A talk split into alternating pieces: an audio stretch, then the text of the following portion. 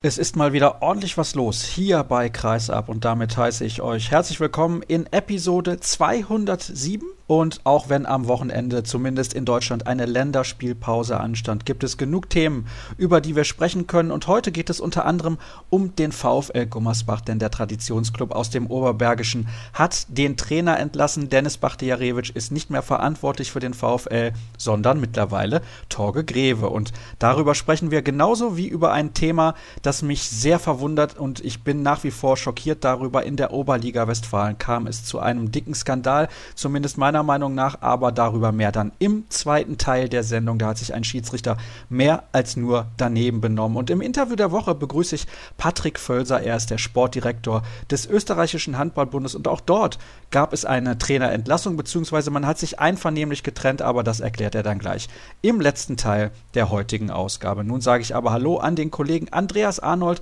von der Oberbergischen Volkszeitung, beziehungsweise dem Oberbergischen Anzeiger. Hallo Andreas. Hallo, grüß dich. Ich habe es gerade gesagt, in Gummersbach gab es einen Trainerwechsel. Vielleicht kannst du mal kurz zusammenfassen, was sich in den letzten Tagen beim VfL so zugetragen hat.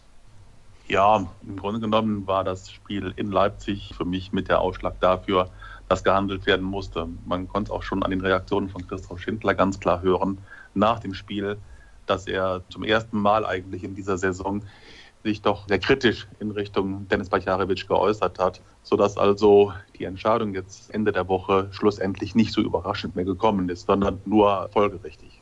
Also das heißt für dich, es hatte sich irgendwie dann doch schon angedeutet? Für mich ja. Also Christoph Schindler hatte da nach dem Spiel ganz klar gesagt, auf, auf die Nachfrage hin, ob er in 14 Tagen noch Dennis auf der Bank sehen werde, die Frage nicht wie in der Vergangenheit klar mit einem Ja bestätigt, sondern das ziemlich offen gelassen, sodass er dann an der Stelle auch schon Spekulationen Tür und Tor geöffnet hat. War das deiner Meinung nach eine plötzliche Kehrtwende oder hat Schindler da schon länger mit geliebäugelt, will ich nicht sagen, aber sich Gedanken gemacht, ob nicht ein Trainerwechsel doch noch sinnvoll wäre? Dass ein Trainerwechsel sinnvoll ist, wird er mit Sicherheit schon vorher gewusst haben. Aber das Problem hier in Gummersbach ist ja auch, dass man das finanzieren musste. Der Verein hat einige Trainerwechsel hinter sich, der hat einige Veränderungen in der Geschäftsführung hinter sich. Insofern sind da auch noch ehemalige zu bezahlen. Insofern verfügt der Verein auch nicht über so viel liquide Mittel, dass das mal eben zu bewerkstelligen ist. Insofern wird eine Entscheidung zu sagen, wir trennen uns auch von Dennis Batjarewitsch, davon maßgeblich abgehangen haben. Kurze Zwischenfrage noch, bevor wir gleich zum Thema Trainerwechsel zurückkommen. Ist das auch ein Grund, warum der VfL im Gegensatz beispielsweise zu den beiden anderen Mannschaften, die da ganz unten drin stecken im Abstiegskampf, nämlich der SGB BM Bietigheim und den Eulen aus Ludwigshafen, keinen Spieler nachverpflichtet haben, obwohl sie ja schon lange ohne ihren Kapitän auskommen müssen, Drago Vukovic. Aber die Konkurrenz hat ja. Mimi Kraus verpflichtet und David Spieler, das sind erfahrene Akteure und der VfL hat dahingehend gar nichts getan. Völlig richtig. Christoph Schindler hat darauf angesprochen, immer wieder betont, dass eben kein Geld da ist. Auch der Nachfrage dann nochmal, dass Herr Drago Bukovic im Grunde genommen den überwiegenden Teil der Saison schon verletzt ist und deswegen dann auch in der BG ist. Genau, da übernimmt also die Berufsgenossenschaft momentan das Gehalt des Kroaten. Aber das soll jetzt nicht allzu sehr unser Thema sein. Wir wollen uns weiterhin ja mit dem Trainerwechsel beschäftigen. Für dich war das alternativlos, dass jetzt Bachtiarevic entlassen wurde? Ja, man muss losgelöst davon, ob er das gut oder schlecht gemacht hat, einfach sagen, jetzt war der Zeitpunkt allerspätestens erreicht, dass man nochmal an der Schraube zu drehen hatte. Denn steigt der Verein ab und man hätte diese Option nicht gezogen, hätte sich die Geschäftsführung den Vorwurf gefallen lassen müssen, sie hätte nicht alles probiert. Insofern lag das auf der Hand, dass sowas passieren musste. Wie ist denn die Arbeit des alten Trainers zu bewerten in seiner Amtszeit in Gummersbach? Schwer zu sagen. Vergangene Saison hat er ja den Verein noch vom Abstieg gerettet diese Saison wäre es mit ihm vermutlich noch enger geworden. Insofern denke ich schon, dass es eine richtige Entscheidung gewesen ist, ohne damit tatsächlich aber die Arbeit von Dennis bewerten zu wollen. Und was man nochmal ganz klar ergänzen muss, was man so aus Mannschaftskreisen hört, muss man schon einen Unterschied zwischen dem machen, was er im Training als Trainer macht und was er anschließend aber als Coach im Spiel leistet. Und da liegen wohl dann doch Welten zwischen, dass er im Geschehen, in der Hektik dann ja bisweilen Entscheidungen trifft oder eben keine trifft, die dann auch womöglich zum Misserfolg führen. Das hat also deiner Meinung nach auch ein bisschen dazu beigetragen, dass er jetzt entlassen wurde, dass ihm dieses Gefühl fehlt, wann er im Spiel welche Entscheidungen zu treffen hat. Ja, es wirkt jedenfalls so. Und wenn man auch jetzt gesehen hat in dem Spiel gegen Leipzig, Für mich wirkte er da auf der Bank vergleichsweise, ja, tatenlos. Also er hat nicht agiert, hat nicht reagiert und ich habe das also doch gerade in dem Spiel auch ganz stark vermisst.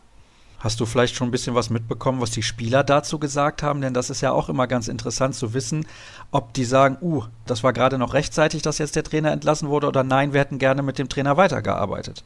Ist noch ein bisschen zu früh. Ne? Die Entlassung von Dennis Bajaravic, die ist tatsächlich gestern Abend bekannt gegeben worden. Insofern ist da noch nicht viel Zeit gewesen, um da mal ein vernünftiges Bild zu bekommen, wie das die Mannschaft aufgefasst hat. Und ihr merkt an Andreas Antwort, dass wir dieses Gespräch am Freitagnachmittag aufzeichnen. Und das bedeutet auch, dass der neue Trainer noch nicht zum aktuellen Zeitpunkt in Gummersbach angekommen ist. Das ist nämlich Torge Greve, momentan noch unter Vertrag beim VfL Lübeck-Schwartau. Dazu aber später mehr, weil ich noch eine Nachfrage habe zum alten Trainer. Wenn ich mir nämlich aktuell die Tabelle so anschaue, minus 121 ist die Tordifferenz, die zweitschlechteste der Liga. Defensiv hapert es massiv beim VfL Gummersbach. War das auch ein großes Problem oder wo lag deiner Meinung nach das größte Problem beim VfL Gummersbach in dieser Saison? VfL ist noch sowohl in der Abwehr als auch im Angriff vergleichsweise manierlich gestartet, wie ich finde. Aber dann ist Drago Vukovic ausgefallen, was schon für einen Einbruch gesorgt hat. Und in den vergangenen Spielen, die ich gesehen habe, habe ich einfach vermisst, dass der Innenblock funktioniert hat in der Defensive. Ja, und vorne muss man ganz klar sagen, dass starke Leute wie Puja oder auch wie Schukow in den letzten Spielen immer weniger Tore geworfen haben. Das gilt auch für Martinovic, die zu Beginn der Saison schon für Überraschungen gesorgt haben und die Gegner auch vor Aufgaben gestellt haben. Martinovic scheint im Augenblick ziemlich von der Rolle zu sein. Bei Puja ist es so, die Liga hat mittlerweile erkannt, wie man ihn decken muss, wie man ihn wirklich dann auch aus dem Spiel nehmen kann. Dann funktioniert das Kreisspiel auch nicht so, dass Moritz Preuß, der zwar sich wirklich darum müht, Bälle zu bekommen, aber immer seltener erreicht wird, sodass auch vom Kreis keine Gefahr richtig ausgeht. Die beiden Außen spielen mit ein bisschen Licht, mit ein bisschen Schatten, mit ein bisschen Glück, mit ein bisschen Pech. Also das ist ein Hin und Her, was dem VfL aber tatsächlich fehlt in dieser Saison, ist eine konstante Torhüterleistung. Und die macht natürlich eine Menge aus, wenn die nicht vorhanden ist. Und das gilt also ganz klar auch für Carsten Lichtlein und für Matthias Brune. Wobei, man muss ergänzen, Matthias Brune tat mir am vergangenen Wochenende gegen Leipzig so ein bisschen leid, weil er im Grunde genommen einer der ganz wenigen Aktivposten im Spiel des VfL Gummersbach gewesen ist, hat eine starke Leistung in der zweiten Hälfte gezeigt, die aber schlussendlich an der Pleite in Leipzig nichts geändert hat. Wie viel hat das aus deiner Sicht damit zu tun? Also diese schlechten Torhüterleistungen, beziehungsweise ich nenne sie jetzt mal durchwachsen, ich glaube, so kann man das auf jeden Fall formulieren, dass der Abwehrchef halt fehlt seit Monaten.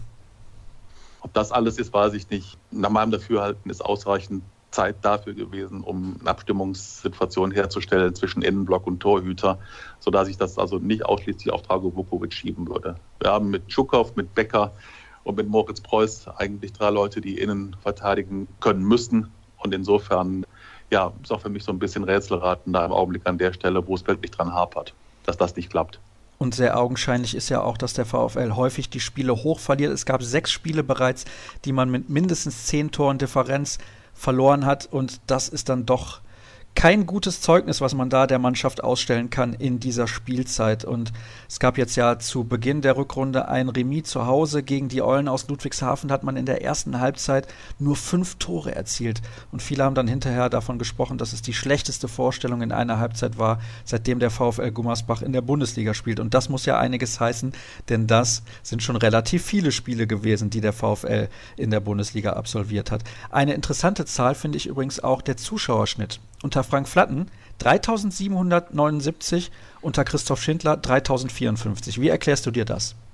Mit Sicherheit nicht am Geschäftsführer. Was ich aber ganz klar sagen muss, man sollte dann auf jeden Fall erwähnen in dem Zusammenhang, dass genau in dieser Phase auch Sky eingestiegen ist in die Hampelberichterstattung und insofern damit einhergehend auch die Zuschauerzahlen sich für andere Bundesligisten verändert haben. Und zwar überwiegend zum Negativen hin. Das alleine wird mit Sicherheit nicht der Grund dafür sein. Sicherlich kommt auch hinzu, dass Leute vor dem Hintergrund der aktuellen Leistung schon mal eher sagen, ich gehe nicht zum VfL, wenn sie keine Doppelkarte haben. Insofern kommen da zwei Faktoren für mich zusammen, die dieses Ergebnis dann, ja, wie soll man das sagen, die zu diesem Ergebnis sorgen. Und das ist kein gutes Ergebnis sportlich, also und auch finanziell läuft es beim VfL Gummersbach nicht rund. Wir kommen gleich dazu, wie es perspektivisch aussieht für diese Mannschaft und sprechen zunächst über den neuen Trainer Torge Greve vom VfL Lübeck-Schwartau und Das finde ich eine sehr, sehr überraschende Lösung. Ist sie so überraschend? Vielleicht kannst du ein bisschen was dazu sagen. Für mich war sie überraschend, auf jeden Fall. Wenn man mal dann aber ein bisschen sich auch im Norden umhört, kommt die Nachricht und die Entscheidung nicht so überraschend. Torge Greve hatte schon Ende vergangenen Jahres erklärt, dass er nach sieben Jahren dort erfolgreicher Arbeit eine andere Aufgabe sucht. Und der Vertrag, der sollte jetzt zum Ende der laufenden Spielzeit ohnehin auslaufen. Dann ist aber in jüngerer Vergangenheit auch im Norden spekuliert worden, ob er denn nicht sogar als Feuerwehrmann für Gummersbach in Betracht kommt. Das ist nun der Fall und ist auch schlussendlich dann nochmal dadurch befördert worden, dass er erst kürzlich im Februar wohl ein Angebot aus Bietigheim abgelehnt hat, sodass am Ende schon vieles für Gummersbach sprach, ohne dass das aber irgendwo tatsächlich durch irgendwas bestätigt worden wäre. Insofern hier in Gummersbach noch nicht ganz bekannter Name, aber mit Sicherheit jemand mit viel Erfahrung in der zweiten Liga, sei es als Spieler, sei es als Trainer. Und vor allen Dingen, er hat gezeigt, er kann mit jungen Mannschaften arbeiten und er hat Schwachtau in der zweiten Liga abstiegsbedroht in der Liga gehalten, hat die Mannschaft in den letzten Jahren stabil ins obere Mittelfeld gebracht. Und zuletzt galten sie ja auch als Aspirant auf den Aufstieg, hat in der vergangenen Saison nicht geklappt. Da ist ihnen hinten raus ein bisschen die Luft ausgegangen. In dieser Saison waren sie durchaus ambitioniert, aber momentan befinden sie sich mehr oder weniger im gesicherten Mittelfeld, so möchte ich es mal bezeichnen. Nach unten müssen sie sich gar keine Sorgen mehr machen, aber nach oben wird wahrscheinlich auch nichts mehr gehen. Ja, es ist so, wenn ich das richtig gelesen habe, dass Christoph Schindler und Torge Greve mal zusammen gespielt haben. Daher also diese Verbindung und nun kommt also dieser neue Trainer zur kommenden, beziehungsweise wenn ihr die Sendung hört, zur aktuellen Woche. Und wir wollen natürlich auch darauf schauen, was denn bevorsteht für den VfL Gummersbach in den nächsten Partien. Es gibt nämlich drei Heimspiele in Serie gegen GWD Minden, gegen den Bergischen HC und gegen die Rhein-Neckar-Löwen. Da müssen Punkte her, Andreas wenn möglich im ersten Spiel gegen Minden. Denn parallel an diesem Wochenende spielt Bietigheim gegen Stuttgart und wenn Bietigheim gegen Stuttgart gewinnt und der VfL gleichzeitig verliert, geht Bietigheim am VfL vorbei mit einem Punkt nach vorne. Das sollte auf keinen Fall passieren aus Sicht der Gummersbacher. Deswegen umso wichtiger, bereits am ersten Wochenende zwei Punkte hier in Gummersbach zu behalten. Danach kommt der bergische Lokalrivale, der BAC, in die Schwalbe Arena. Mit Sicherheit ein spannendes Duell. BAC, wirst du auch wissen, zuletzt nicht ganz so souverän unterwegs. Könnte eine Mannschaft sein, die ein erstarkter VfL schlagen kann. Danach wird es dann ein bisschen komplizierter. Die Rhein-Neckar-Löwen in der Schwalbe Arena, die werden sich aller Voraussicht nach hier keine Blöße geben und werden beide Punkte hier entführen. Würde mich auch schwer wundern, wenn es anders käme. Und das Hinspiel zwischen dem BHC und dem VfL Gummersbach, das war ja damals deutlich spannender, als es viele zu dem Zeitpunkt auch prognostiziert hatten. Also es ist nicht so, dass der VfL in einzelnen Spielen nicht in der Lage wäre, auch über sich hinauszuwachsen. Was glaubst du denn, wo Torge Greve als erstes ansetzen wird? Spielern, die in der Vergangenheit unsicher gewirkt haben, neues Selbstvertrauen zu schenken. Das ist, glaube ich, eine Sache, die ganz wichtig ist. Und wenn man das hinbekommt, ich glaube, dann ist auch noch einiges möglich. Und dann sollte es auch möglich sein, die Klasse zu halten. Denn jeden Spieler einzeln betrachtet, muss man ganz klar sagen, ist im Grunde genommen nicht so schlecht, als dass man zwingend davon ausgehen muss, dass die keine Erstliga-Qualität haben. Also woran es im Augenblick einfach gehapert hat, ist das Zusammenspiel, dass mannschaftliche Geschlossenheit gezeigt wird. Und wenn das Folge Gräbe möglichst zeitnah erreicht, sollte hier was gehen. Was passiert denn, wenn er es nicht erreicht, sprich der VfL in die zweite Liga absteigt? Müssen wir uns dann mit dem Gedanken anfreunden, dass eventuell Profi-Handball in Gummersbach in den nächsten Jahren erstmal nicht mehr möglich ist? Im Augenblick gehe ich davon aus, dass der VfL die Klasse hält, sodass diese ganzen Spekulationen, was dann alles passieren kann, ob zweite Liga, dritte Liga und so weiter, was man alles so hört, erstmal, glaube ich, als Thema hinten angestellt werden sollte. Das ist auch ziemlich viel Kaffeesatzleserei dabei. Mit dem neuen Trainer so hoffe ich das jedenfalls, ist ein neuer Impuls gesetzt worden. Den sollte man erst jetzt auch mal, solange es geht, ausnutzen und sehen, dass die Mannschaft sich festigt und dann doch noch die Klasse hält. Und wenn ich das richtig mitbekommen habe, sein Vertrag gilt bis zum Sommer 2020 und gilt auch für die zweite Liga, also rein theoretisch. Ja, insofern ist man da auch gut gewappnet. Also du bist relativ optimistisch. Das muss man auch sein. ja, ich meine, machen wir uns nichts vor, Andreas. Das ist definitiv, finde ich zumindest, das härteste Jahr, seitdem der VfL Gummersbach da unten im Abstiegskampf mit dabei ist für diese Mannschaft. Absolut, absolut. Also so eng war es für mich noch nie. Und man hat auch gesehen, was da unten noch an Mannschaften unterwegs sind. Die haben alle nachgerüstet. Der VfL jetzt eben durch den Trainer so noch kurz vor Toreschluss auch. Jetzt muss man einfach sehen, was dann am Ende zieht. Ob Mimi Kraus Verpflichtung in Bietigheim zieht oder ob Torge Grebes Verpflichtung beim VfL Gummersbach mehr bewirken kann. Ich wäre froh, wenn der VfL die Klasse halten würde. Das kann ich sehr gut nachvollziehen, dass dir das nahe liegt, wenn der VfL in der Liga bleibt. Eine letzte Frage habe ich noch an dich. Wärst du auch noch optimistisch, wenn der VfL und Bietigheim im letzten Spiel punktgleich in dieses Duell gehen am 34. Spieltag? Gummersbach in Bietigheim? Die Situation haben wir vergangene Saison auch gehabt in Hüttenberg. Insofern muss man dann eben sehen, was dann entscheidend ist. Ob die Tagesform, ob ein bisschen Glück dabei ist oder die besseren Nerven. Das muss man dann wirklich abwarten, wenn es soweit kommen sollte. Es ist ja noch ein bisschen hin. Also ganz, ganz wichtige und heiße Phase momentan beim VfL Gummersbach. Jetzt die nächsten Partien werden sehr viel darüber aussagen, wohin es geht für die Mannschaft in den kommenden Monaten. Ich danke dir recht herzlich für deine Einschätzung aus dem Oberbergischen, Andreas. Wir machen eine kurze Pause, sind dann gleich hier zurück bei Kreisab. Wir machen weiter mit dem nächsten Teil der heutigen Ausgabe und beschäftigen uns mit dem Amateurhandball. Ja, jetzt mögen viele Hörer sagen, was ist das denn? Amateurhandball bei Kreisab, muss das denn unbedingt sein? Ja, finde ich, denn Meiner Meinung nach hat sich in der Oberliga Westfalen ein handfester Skandal zugetragen und darauf aufmerksam geworden bin ich durch einen Artikel in der Haller Kreiszeitung und im Westfälischen Anzeiger und ich begrüße jetzt in der Leitung jemand, der dabei gewesen ist. Wenn ich nicht falsch informiert bin, ich hoffe es zumindest, auf jeden Fall kann er jede Menge dazu erzählen und das ist Georgios Triantafilou. Hallo, ich grüße dich. Hallo, guten Tag. Ja, vielleicht kannst du dich mal kurz vorstellen, damit die Leute überhaupt wissen, wer du bist. Ja, ich bin Co-Trainer und sportlicher Leiter bei dem VfL Handball Menneküffen in der Oberliga Westfalen aktuell. Und du bist dabei gewesen bei einem Spiel, bei dem, wie ich eben gesagt habe, sich ein Skandal zugetragen hat. Kann man das so bezeichnen? Ja, absolut. Also ich sitze jedes Spiel auf der Bank und leider Gottes habe ich das eine oder andere auch mitbekommen, beziehungsweise die Aussagen vom Schiedsrichter, ja. Was hat sich denn da zugetragen in eurer Partie gegen den ASV Hamm 2?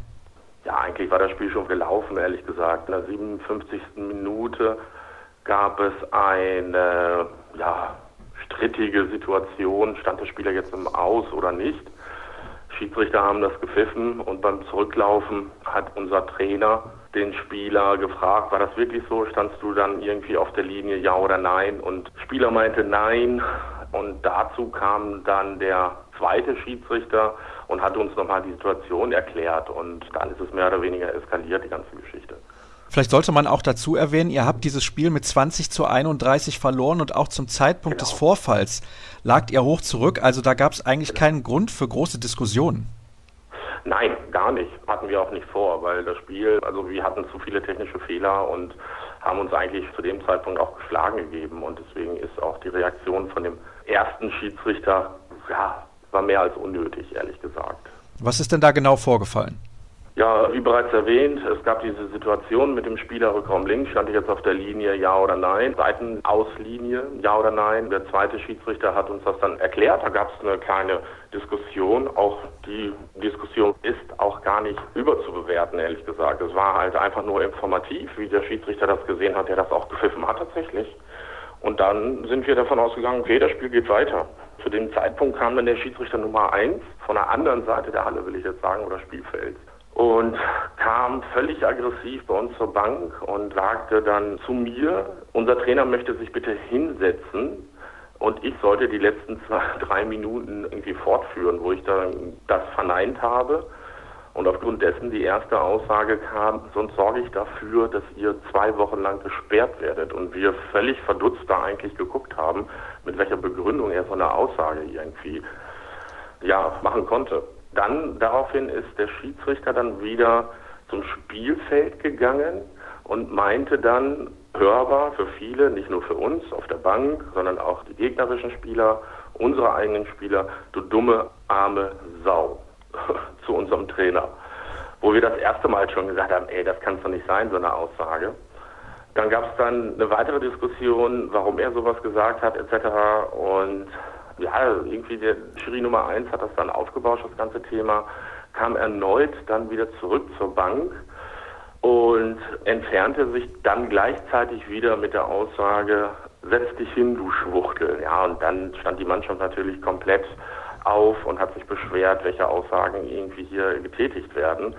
Und da kam es dann halt zu der Eskalation. Also es wurde jetzt keine handgreiflich. Nur solche Dinge gehören nun mal nicht auf dem Sportplatz oder, oder in der Halle oder überhaupt, egal welcher Sport es ist, weil Sport hat mit Respekt zu tun und klar bekämpft man sich speziell im Handball dann 60 Minuten lang, aber hinterher liegt man sich sowieso in den Arm und, und, und beglückwünscht sich oder halt eben nicht. Aber solche Aussagen gehören definitiv nicht in irgendwelchen Hallen. Also solche Aussagen kann man sich generell sparen, meiner Meinung nach, ja, finde ich absolut ja. unangebracht. Ja, absolut. Also wie gesagt, ich bin auch so ein bisschen länger im Handball geschehen als Spieler und als Funktionär. Und das habe ich noch nie gehört, so eine Aussage. Dass man sich mit den Trainern oder Schiedsrichtern dann natürlich auch oberflächlich, und ich sage bewusst oberflächlich anlegt, das kennt jeder. Aber diese Art und Weise hat wirklich noch nie einer. Also mich haben unter der Woche oder eigentlich bis heute noch ganz viele Bekannte, ob es jetzt Ex-Spieler, Spieler, Funktionäre, angerufen worden, die Situation, und die sind alle baff, genauso baff wie wir dann auch tatsächlich letzte Woche auf der Bank auch oder nach dem Spiel. War natürlich ein Riesenthema, auch die ganze Geschichte. Selbst die Zuschauer haben das erfragt, was ist denn jetzt da passiert, weil auch die haben das Spiel eigentlich abgehakt. Und nach unseren Erklärungen haben die alle nur noch mit dem Kopf geschüttelt. Also ich kann da auch nur mit dem Kopf schütteln, auch wenn man das gerade natürlich nicht sieht. Ich habe es eben schon gesagt, sowas ist natürlich absolut unangebracht. Wurde das Spiel dann eigentlich ganz normal zu Ende gespielt? Weil du hast gesagt, das passierte ja gegen Ende der Partie. Ja, nachdem die Gemüter sich dann mehr oder weniger beruhigt haben, haben wir das Spiel natürlich zu Ende gespielt. Ja, mit dem Ausgang, ich glaube, elf für, für Hamm. Aber darum ging es dann auch letztendlich auch gar nicht mehr. Nach dem Spiel war das so, das ging ja noch weiter, die ganze Geschichte, weil wir jetzt keine Erfahrung irgendwo hatten, Mensch, was passiert denn jetzt oder, oder da müssen wir was tun, weil solche Äußerungen, wie gesagt, und das kann ich auch immer wieder wiederholen, gehören halt generell nirgendwo hin, solche Beleidigungen unter der Gürtellinie. Da bin ich zum Schiedsrichter gegangen und, und gefragt, ja, wie können wir da vorgehen oder wie geht es jetzt weiter? Der Schiedsrichter Nummer zwei hatte mir das dann erklärt, ob wir das Spiel da irgendwie angreifen wollen. Ich so, nein. Ich sage, das Ergebnis, das ist eindeutig. Wir wollen da keinen Einspruch, sondern einfach nur, was passiert mit der Aussage, weil wir das halt auch absolut nicht so stehen lassen wollten. Da hat er mir erzählt, okay, das Einzige, was man machen kann, ist dann halt einzutragen, dass ein Sonderbericht folgt von unserer Seite aus als Verein. Und genau das haben wir auch getan. In der Zeit wiederum hat der Schiedsrichter dann auch immer wieder Aussagen gebracht wie, was wollt ihr denn überhaupt? Ihr könnt mir sowieso nichts und mir wird sowieso nichts passieren. Ich meine, wenn jemand sowas sagt, dann ist er sich sehr, sehr, sehr sicher. Und ich hoffe, ich meine, ich will keinem was Böses, aber der Schiedsrichter ist auch bekannt, dass er halt nicht das erste Mal ausfällig geworden ist. Das sagt natürlich auch ein bisschen was aus und da kann man ihm halt auch kein gutes Zeugnis erstellen. Also das ist natürlich jetzt dann die Frage, was passiert dann in den nächsten Wochen? Du hast gesagt, ihr habt da einen Eintrag gemacht im Spielberichtsbogen und ich bin auch sehr, sehr gespannt, was jetzt dann das Ergebnis dieser ganzen Geschichte sein wird. Um nochmal darauf zurückzukommen, wie ihr alle auch darauf reagiert habt. Wie war das denn dann Thema hinterher auch in der Mannschaft? Ich meine, habt ihr darüber gesprochen, ob ihr unter diesem Schiedsrichter überhaupt nochmal antreten werdet? Weil es kann sich ja hinziehen, bis die ganze Sache durch ist. Also das halte ich schon für sehr fragwürdig alles, muss ich ganz ehrlich sagen. Ja, ist es auch. Also das Erste, was wir getan haben, nachdem der erste Schock tatsächlich dann ein bisschen gelegt war, dass unterschiedliche Mannschaftsmitglieder sich die ganzen Ansetzungen angeguckt haben. Wir haben jetzt, glaube ich, noch sechs Spiele und ich muss ganz ehrlich vom Glück sprechen, dass wir diese beiden Schiedsrichter bei uns nicht angesetzt sind, die restlichen Spiele. Das ist schon mal sehr, sehr gut, weil ich denke, das wird nicht gut ausgehen, wenn die beiden uns dann irgendwie noch pfeifen sollten. Ich betone aber hierbei auch zu dem Zeitpunkt bis zur 57. Minute gab es überhaupt keine Probleme. Also die haben das Spiel wirklich gut geführt und deswegen macht das ja einem noch mal stutziger, dass da ein Schiedsrichter drei Minuten vor Spielende sich da noch mal in den Vordergrund irgendwie gestellt hat durch so eine ja, abartige Aktion tatsächlich. Ja, wie ging es dann weiter? Es war Thema, die ganze Busrückreise etc. und alle wirklich eigentlich unverständlich irgendwie, wie man so sein kann oder solche Äußerungen irgendwie von sich geben kann. Am Sonntag hatte ich dann, also nächsten Tag hatte ich dann mit dem Staffleiter gesprochen und er hat mir dann die weiteren Schritte dann auch mitgeteilt. Wir haben vereinsseitig einen Sonderbericht erklärt, halt auch mit dem Zusatz, dass wir dieses Schiedsrichtergespann, also oder drum bitten, dass die nicht bei uns eingesetzt werden. Und unser betroffener Trainer hat auch nochmal sein Statement dazu schriftlich fixiert. Wir haben das dann per Mail an den Staffelleiter gesendet und was jetzt dabei rauskommt oder wie das jetzt weitergeht, darüber werden wir informiert. Ob das jetzt diese Woche ist oder die nächsten 14 Tage, das wissen wir alles gar nicht so genau. Wir müssen dann halt einfach nur zwischendurch mal fragen, was passiert denn da. Also machen wir uns nichts vor, wenn ich jetzt deine Schilderung höre, bin ich der Meinung, diese Schiedsrichter dürfen nicht mehr pfeifen. Ja, grundsätzlich nicht, nein. Ne? Wobei es ist wirklich nur eine Person, der zweite Schiedsrichter. Gut, natürlich ist das ein Team. Man muss sich halt einfach nur vor Augen halten, wenn ein Spieler oder ein Trainer gegenüber dem Schiedsrichter solche Aussagen getätigt hätte, dann wäre man mindestens sechs Monate gesperrt oder vielleicht ein Leben lang. Ich weiß es nicht, keine Ahnung. Also wie gesagt, man darf nicht nur jetzt irgendwie die Aussage von dem Schiedsrichter, die in Richtung Spieler bzw. Trainer ausgesprochen worden ist, sondern was wäre passiert, wenn es andersrum der Fall gewesen wäre. Und ich bin der Meinung, man darf da auf keinen Fall zweierlei Auswertungen machen, sondern auch die Schiedsrichter. Natürlich leiten die ein Spiel und sind nicht so spielerisch aktiv während des Spielgeschehens. Aber auch die gehören zum Handball und, und die müssen genauso bestraft werden wie jeder andere auch, der solche Aussagen tätigt. Es gibt da keine zwei Meinungen. Also, das haben wir ja eben schon gesagt. Sowas gehört nicht zum Sport. Sowas kann man sich generell eigentlich sparen. Es gab auch in den vergangenen Tagen jetzt keine Kontaktaufnahme seitens dieses Schiedsrichters, dass er sich mal bei euch gemeldet hat, um sich zu entschuldigen? Nein, gar nicht. Das haben wir in unserem Schreiben natürlich auch hinterlegt, dass wir eine Entschuldigung von diesem Schiedsrichter haben möchte. Soweit ich weiß, wurde versucht, dass man diesen Menschen kontaktiert, allerdings ohne Erfolg. Also ihr wolltet auf den Schiedsrichter zugehen? Nein, nein, nein, nein, nein, nein, nein. Also wir haben das geschrieben, dass wir auf eine Entschuldigung von diesem Schiedsrichter warten. Ja, ich weiß, dass die Staffelleitung bzw. die Personen, die dafür zuständig sind, ihn versucht haben zu kontaktieren, aber ohne Erfolg an der Stelle. Okay, dann wissen wir das auch. Also der Schiedsrichterwart im Handballverband Westfalen heißt Hermann Mehlich. Mit dem hattet genau. ihr ja auch Kontakt. Was hat er euch denn in Aussicht gestellt sozusagen? Hat er gesagt, was jetzt die Konsequenz sein könnte? Nein. Nein, nein, nein. Also da sind sie auch vorsichtig, wäre ich auch ehrlich gesagt, weil es gehören immer zwei Parteien dazu. Ne? Also wir haben unser Statement abgegeben als Verein und als natürlich die betroffene Person in Form des Trainers. Und die andere Seite, solange die nicht angehört werden kann, würde ich da jetzt irgendwie auch nichts Konkretes da irgendwo sagen.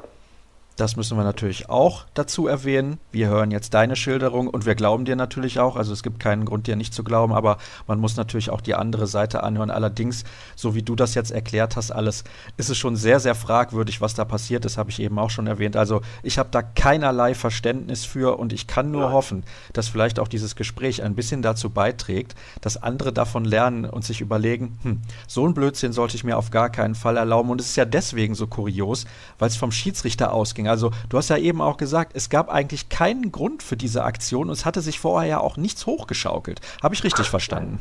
Absolut richtig. Also ich habe mir das Video nochmal angeschaut und man sieht wirklich, klar, die Situation oder die bestimmte Situation drei Minuten vor Spielende, da findet eine oberflächliche Diskussion, wie das halt völlig normal ist. Und dann schien die Situation bereinigt zu sein. Und dann kommt der erste andere Schiedsrichter und fängt dann irgendwie rum zu lamentieren etc. pp.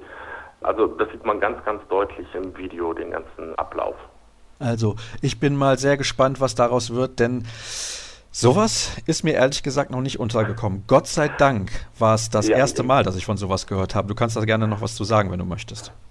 Ja, also wie gesagt, ich habe Jahr, jahrelang auch deutlich höher gespielt als in der Oberliga etc., international gespielt und so weiter, aber das ist mir wirklich auch noch nie passiert, weil Handball ist eigentlich immer fair, gerade auch die vergangene WM wie das durch die Presse ging, nach dem Motto, die hauen sich da irgendwie gegenseitig aufs Brett und hinterher legen die sich in den Arm und dass es trotzdem fairer Sport ist und so weiter. Und das war alles sehr positiv. Und dann durch so eine Aktion den Handballsport wirklich ins Negative irgendwo zu ziehen oder beziehungsweise irgendwelche Schiedsrichter und so weiter, das ist schon sehr, sehr, sehr, sehr negativ. Da muss auf jeden Fall was passieren, meiner Meinung nach. Ob da was passiert, wird sich zeigen die nächsten Tage, Wochen.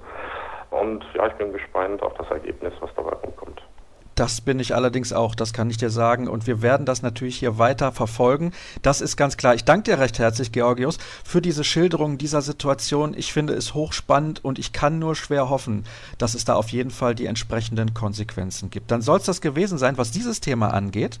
Und wir machen die letzte Pause in der heutigen Ausgabe und kommen gleich zurück mit dem Interview der Woche.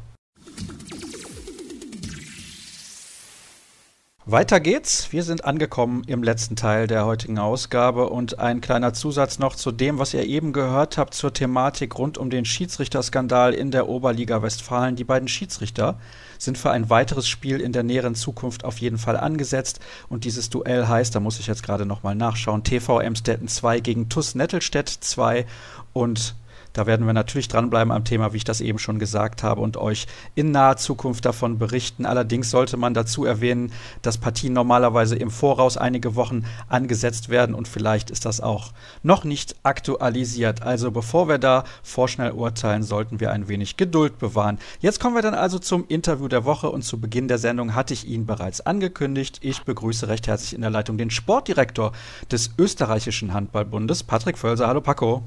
Hallo, Servus.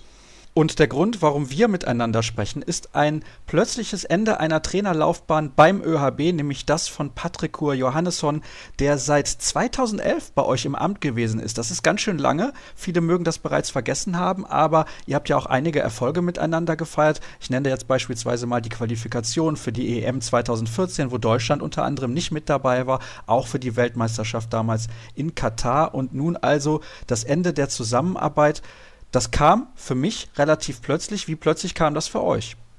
Ja, gut, wir haben natürlich nach der Weltmeisterschaft, die für uns alle natürlich nicht nach Wunsch verlaufen ist, hatten wir sehr intensive Gespräche und haben natürlich die Weltmeisterschaft analysiert, gemeinsam mit unserem Teamchef zusammen und sind da immer in, in, mehreren Gesprächen und so weiter darauf gekommen, dass, ja, dass wir glauben, dass unsere Mannschaft dann neuen Impuls braucht. Nach acht Jahren, wie gesagt, Batti hat dem österreichischen Handball natürlich unglaublich viel gegeben und hat sehr, sehr große Erfolge. Also er war mit Abstand der erfolgreichste Trainer, den wir jemals hatten und haben aber jetzt die Notwendigkeit gesehen, auf der Trainerposition uns eben noch einmal zu verändern, um einen gewissen Impuls auch gegenüber der Mannschaft noch einmal zu setzen Richtung Heim-EM 2020 so wie ich den österreichischen Handballbund bislang kennengelernt habe und da arbeiteten oder arbeiten immer noch sehr, sehr viele kompetente Leute, bin ich mir relativ sicher, dass das offene und ehrliche Gespräche gewesen sind von Anfang an. Wie hat denn Patrick Johannesson das aufgenommen, diesen Wunsch auch eurerseits, vielleicht jetzt einen neuen Impuls zu setzen? Ja, wie gesagt, wir sind da immer sehr fair miteinander umgegangen, genauso wie Patti mit uns immer sehr fair umgegangen ist. Wir haben da keine Geheimnisse voreinander gehabt und das war jetzt nicht unsere erste Intention, auf der Trainerposition zu wechseln, sondern wie gesagt, nach vielen Gesprächen und Analysen sind wir dann im gemeinsamen Gespräch darauf zu kommen, uns dann einvernehmlich zu verändern und wissen natürlich, dass das jetzt kurz vor einer Europameisterschaft, also so viel Zeit ist es nicht mehr bis Jänner 2020, wissen natürlich, dass das auch ein gewisses Risiko birgt, beziehungsweise nicht so einfach ist, das Ganze zu bewältigen. Aber wir sind, wie gesagt, der Meinung, dass es einen Impuls benötigt und haben uns dann auch so verständigt und deswegen sind wir da in einem sehr, sehr guten Verhältnis auseinandergegangen. Das wollte ich nämlich gerade sagen. Ein Jahr vor der Heim-Europameisterschaft, also nicht mal ein Jahr vorher, das ist relativ kurz, um da mit einem neuen Trainer noch die richtigen Maßnahmen zu ergreifen, finde ich. Ja, durchaus kritisch hinterfragt natürlich, ist richtig. Das sind viele Dinge, die haben wir natürlich auch abgewogen und das war uns auch durchaus bewusst. Aber wie ich schon angesprochen habe, für uns war es eben wichtig, da jetzt noch einmal einen Impuls zu setzen und haben da wirklich sehr faire Gespräche geführt, haben auch jetzt während der Zeit, was man klar dazu sagen muss, während der Gespräche mit Batti auch nicht im Hintergrund schon bereits vorgearbeitet, sondern wollten das wirklich mit Batti ordentlich und auch sehr fair über die Bühne bringen von beiden Seiten und sind jetzt eben voll in der Planung beziehungsweise in der, in der Evaluierung, wie es weitergehen kann auf der Trainerposition. Da kommen wir gleich dann noch zu. Hat es in irgendeiner Weise eine Rolle gespielt, dass er ja ab dem Sommer in Skjern in Dänemark eventuell eine Mannschaft trainiert, die dann auch in der Champions League mit dabei ist? Er hat ja in den vergangenen Jahren durchaus schon Clubmannschaften trainiert, so ist es nicht. Genau, er war auch in Island jetzt sehr erfolgreich mit seiner Mannschaft, mit Selfos, sind dieses Jahr auch in die vierte Europacup-Runde gekommen. Auch diese Geschichte mit Kern war mit uns abgesprochen, also das hat uns nicht wie ein Blitz getroffen, sondern wir wussten das. Seine vertragliche Situation lässt das zu, dass er eine, eine zusätzliche Aufgabe übernimmt. Und wir haben jetzt gemerkt oder wir wissen einfach auch, dass wir nicht mehr so viele Legionäre jetzt bei uns haben, sondern auch viele Spieler in der heimischen Liga und ja, glauben, dass wir einfach auch einen Trainer haben, der vielleicht noch mehr Zeitressourcen hat und auch in Österreich noch mit den Spielern, mit den einheimischen Spielern arbeiten kann. Und deswegen, das war sicher auch mit ein Grund, warum wir uns dann auch darauf verständigt haben. Das wollte ich nämlich auch fragen. Das Anforderungsprofil an den neuen Trainer, wie sieht das denn aus? Du hast das gerade schon angedeutet. Er soll wohl ein bisschen mehr Zeit haben, auch sich Spiele in der österreichischen Liga angucken zu können. Ja, überhaupt. Der Kontakt zu den österreichischen Vereinen ist, glaube ich, ganz ein, ein, wichtiger Punkt. Wie gesagt, das war die letzten Jahre, ist das sehr, sehr gut gelaufen mit Patti, auch sehr erfolgreich. Mittlerweile sind wir in einer Situation, wo wir einfach viele Spieler auch in Österreich, die im Nationalteam sind, auf Positionen haben, die wichtig sind. Die österreichischen Spieler verfügen jetzt nicht über die internationalen Spiele, da wir im Europacup und so weiter leider nicht so so erfolgreich sind mit den Vereinsmannschaften und deswegen glauben wir, dass es sehr wichtig ist, einen Trainer zu finden, der eben sehr, sehr nahe auch an der österreichischen Liga dran ist, sich sehr guten Überblick verschaffen kann, auch vor Ort, um einfach die Spieler zu sehen, die es gibt und mit denen auch in Kontakt zu treten und auch die Trainer da mitzunehmen, um da einen gemeinsamen Weg Richtung 2020 einfach sehr erfolgreich gestalten zu können. Kann es sein, dass ihr dabei auf einen Trainer setzt, der noch relativ jung und unbekannt ist, der sich aber halt in der Liga gut auskennt? Das ist natürlich auf der einen Seite dann ein Vorteil, auf der anderen Seite ein Risiko, weil mir fällt jetzt nicht unbedingt ein bekannter Name ein, der in Österreich Trainer ist und sich dort sehr gut auskennt. Ja, da sind wir sehr ergebnisoffen. Also wir haben natürlich gewisse Dinge, die uns wichtig sind und sind da jetzt, wie ich vorher schon erwähnt habe, in der Evaluierung und, und werden uns da jetzt umschauen auf dem Markt, was für Trainer oder sind schon dabei, uns auf dem Markt umzusehen, was es für Möglichkeiten gibt und werden uns dann hier in einer, in einer, Richtung entscheiden. Das kann ich jetzt noch nicht sagen, ob das ein junger österreichischer Trainer wird, ein junger ausländischer Trainer, ein, ein Trainer, der ja schon viel Erfahrung hat. Suchen einfach jetzt die bestmögliche Variante, wo wir dann überzeugt sind davon, dass das der richtige Mann ist, der uns speziell Richtung 2020 dann auch begleiten kann. Und hier geht dann auch definitiv Qualität vor Zeit. Sprich, ihr werdet jetzt nicht irgendeinen Schnellschuss raushauen, nur damit ihr einen Trainer habt jetzt vor der Heim-EM. Nein, ich glaube, das ist ganz wichtig, dass wir uns hier schon ganz einig sein sollten, dass wir jemanden finden, wo wir auch wirklich alle dran glauben. Und diese Zeit, auch wenn sie jetzt natürlich beschränkt ist und wir wissen, dass wir die Zeitressource jetzt nicht eine riesengroße ist, wir jetzt keine Monate Zeit haben, aber da, genau wie du richtig sagst, die Qualität oder den richtigen zu finden, die ist oberste Stelle und nicht irgendwie im Zeitdruck uns zu setzen, dass das jetzt in den nächsten zwei Wochen erledigt sein muss.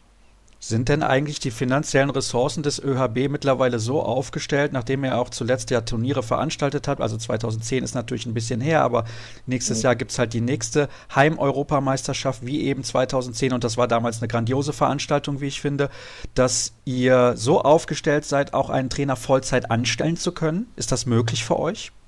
Ja, natürlich gibt es immer unterschiedliche Rahmenbedingungen, wenn man von Vollzeit spricht. Da gibt es auch verschiedenste Kategorien, sage ich jetzt mal, aber wir sind schon sehr bestrebt und glauben auch, dass wir, dass wir dahingehend so aufgestellt sind. Wir sind sicher nicht der reichste Verband in Europa, aber wir glauben schon, dass wir uns da so aufstellen können, dass wir hier eine sehr gute Lösung finden können. Und zudem ist ja die Lebensqualität in Österreich absolut herausragend, das muss man auf jeden Fall sagen. Und das macht dieses Amt definitiv interessant.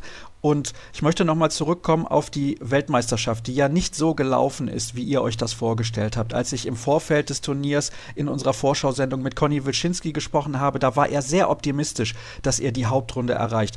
Warum habt ihr dieses Turnier so, ich sag's mal, vergeigt? Ja, das ist natürlich sind wir da in der Analyse schon sehr tief gegangen und haben uns hier den Ist-Zustand angeschaut. Wir hatten sicher sehr, sehr viele Spieler, Österreicher oder auch unsere Legionäre, die leider in den letzten Wochen vor der Weltmeisterschaft mit Verletzungen gekämpft haben, nicht in hundertprozentiger Form waren und das hat sicher alles zusammengespielt. Natürlich hat uns das Spiel gegen Chile, ja, das war alles natürlich nicht so geplant, dass wir dieses Spiel verlieren und das hat uns natürlich auch, ja, ich sage, einen, einen gewissen Nackenschlag für das Turnier gegeben und von dem Spiel haben wir uns eigentlich bis zum Ende dann nicht mehr erholt. Das ist sehr, sehr schade, denn ich finde, dass eigentlich der österreichische Männerhandball in den letzten Jahren auf einem sehr guten Weg war. Oder habe ich da einen falschen Eindruck gewonnen?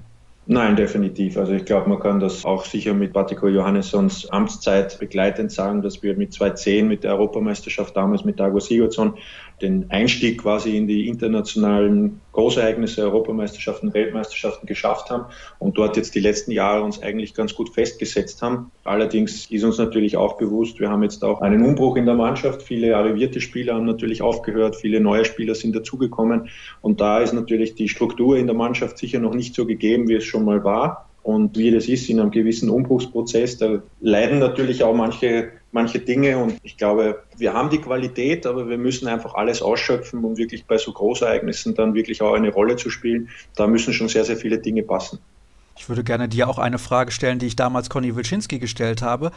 Lastet zu viel Druck auf den Schultern von Nikola Bielik, der zweifelsohne ein herausragendes Talent ist, aber da habe ich manchmal das Gefühl, die anderen sagen, gut, der Nikola, der soll das mal machen und dann macht das halt manchmal nicht, weil es zu viel ist.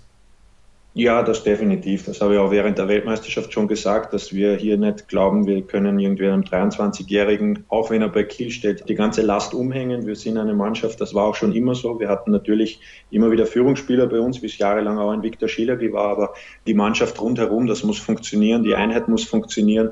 Ganz alleine wird das niemand schaffen und das ist auch jetzt so. Ich glaube, wir müssen als Kollektiv auftreten müssen gemeinsam unsere Stärke, diesen Willen, das unbedingte Wollen bei so einer Europameisterschaft eben unseren besten Handball zu zeigen, das muss natürlich da sein. Und wir sind leider auch abhängig, dass viele Spieler müssen, müssen zum bestimmten Zeitpunkt gut in Form sein. Und wenn wir da mit Verletzungen kämpfen, dann trifft uns das natürlich härter, wie es manche andere Nation trifft.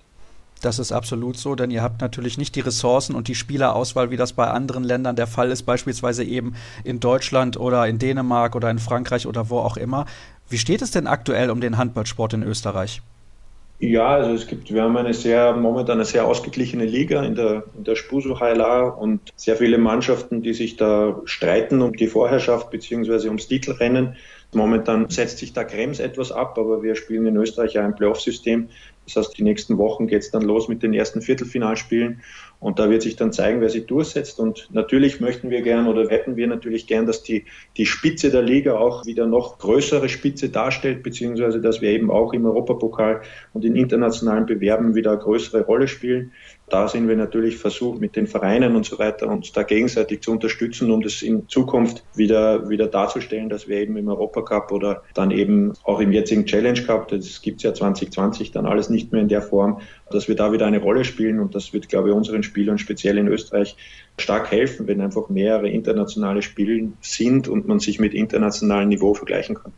Da wollte ich nämlich auch gerade fragen, wie sieht das aus, dass vielleicht nochmal eine österreichische Vereinsmannschaft in der Champions League spielt? Das wird natürlich mit dem neuen Modus dann sehr, sehr schwer, aber zumindest in dieser Europa League erwarte ich schon, dass da mal eine österreichische Mannschaft, ich sage jetzt nicht um den Titel mitspielt, um Gottes Willen, aber regelmäßig mit vertreten ist. Das wäre für die Entwicklung der eigenen Talente in Österreich sehr, sehr wichtig.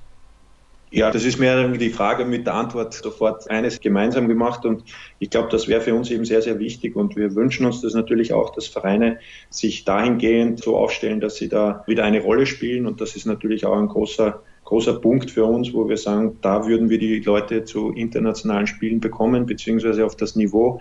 Und je mehr Spiele auf internationalem Niveau, desto besser wird auch die Nationalmannschaft. Das ist, glaube ich, ein logischer Effekt und das hoffen wir natürlich. Wie sieht es denn aus mit der Nachwuchsarbeit in Österreich? Bist du dahingehend zufrieden, wie sich das entwickelt hat in den letzten Jahren, seitdem du auch diese Rolle des Sportdirektors inne hast? Ja, also ich mache das jetzt seit fünfeinhalb Monaten. Vorher war ich im Marketing tätig. Wir haben in Österreich von der Jugendarbeit, wenn man sieht, dass wir mit den weiblichen Jugendbereich und auch mit den Burschen überall unter den Top 16 sind, ist das sicher ein Ist-Zustand, der sehr, sehr gut ist. Aber auch da gibt es natürlich Dinge, kleine Schrauben, die man drehen muss, um da wirklich Spieler schon frühzeitig zu entwickeln und auf den Männerhandball vorzubereiten. Wo es für uns natürlich ganz wichtig ist, dass wir hier regelmäßig auch bei den Großereignissen dabei sind, weil, wie jeder weiß, auch im Jugendbereich ein Großereignis bringt sehr viel Erfahrung mit und davon können die Burschen dann im Männerbereich natürlich profitieren. Dann machen wir uns nichts vor, Paco. Also diese Heim-Europameisterschaft 2020 ist für euch als ÖHB immens wichtig. Das ist richtig, ja. Kann man so sehen. ja, dann hoffe ich natürlich, dass das auch ein Erfolg wird. Ich bin mir relativ sicher, was die Organisation und das Drumherum angeht, wird das wieder eine super Veranstaltung werden. Eine Frage habe ich noch zum Abschluss. Bei all den Sachen, die vielleicht auch nicht funktionieren, wo hast du denn das Gefühl, das funktioniert bei uns beim ÖHB sehr gut? Ja, ist wie gesagt, also schon angesprochen. Wir haben wirklich eigentlich eine gute Nachwuchsarbeit. Wir haben da immer wieder speziell was wir hatten mit 94, 2000, zwei Projekte, die auch von außen unterstützt wurden, wo sehr professionell mit den Spielern gearbeitet wird, wo wirklich in regelmäßigen Stützpunkttrainings etc. wirklich die Spieler darauf vorbereitet werden, was es auch athletisch bedeutet. Wir müssen eben dann nur diesen, diesen Übergang zum Männerbereich, das ist ein ganz ein wichtiger Schritt, wo uns manchmal ein bisschen der Anschluss verloren geht und hier müssen wir sicher stärker werden und hier müssen wir versuchen, international mehr Spieler mit einer gewissen Qualität zu haben, um dann einfach in der Breite auch im Nationalteam so aufgestellt zu sein, dass uns so Ausfälle, wenn mal Verletzung vorkommt oder so weiter, dass wir dann da trotzdem reagieren können und nicht von einzelnen Spielern nur abhängig sind. Das ist sicher ein Ziel der nächsten Jahre, aber das wird man nicht von einem Jahr aufs andere umstellen, sondern das liegt dann natürlich auch in der Entwicklung, in der Jugendarbeit, in der Basis. Da müssen wir sicher, haben wir sicher noch Aufholbedarf. Ich hoffe jedenfalls, dass der ÖHB dahingehend weitermacht mit seiner positiven Entwicklung. Du hast es gerade schon angedeutet, du bist generell eigentlich zufrieden, aber es fehlt die Erfahrung auf dem internationalen Niveau und ein paar neue Legionäre täten euch auch sicherlich gut. Und leider die Frauen haben ja zuletzt ein Turnier, nämlich die Europameisterschaft in Frankreich, unter, ich sag's mal so, mysteriösen Umständen relativ knapp verpasst. Da gibt's ja auch eventuell eine Turniererweiterung, steht da im Raum. Und bei den Männern sowieso. Also da sieht sehr, sehr gut aus, dass Österreich in den nächsten Jahren weiter internationale Erfahrung sammeln kann. Herzlichen Dank, Paco, dass du mit dabei gewesen bist und mir Rede und Antwort gestanden hast. Dann soll es das gewesen sein, was die heutige Ausgabe angeht. Und ihr wisst, wie immer, gibt es jetzt noch den Hinweis auf unsere Social Media Kanäle facebook.com slash kreisab, Twitter at kreisab.de und Instagram Accountname oder Hashtag Kreisab. Das sind die Kanäle, denen ihr gerne folgen dürft. Ansonsten hören wir uns in einer Woche wieder. Bis dann. Tschüss.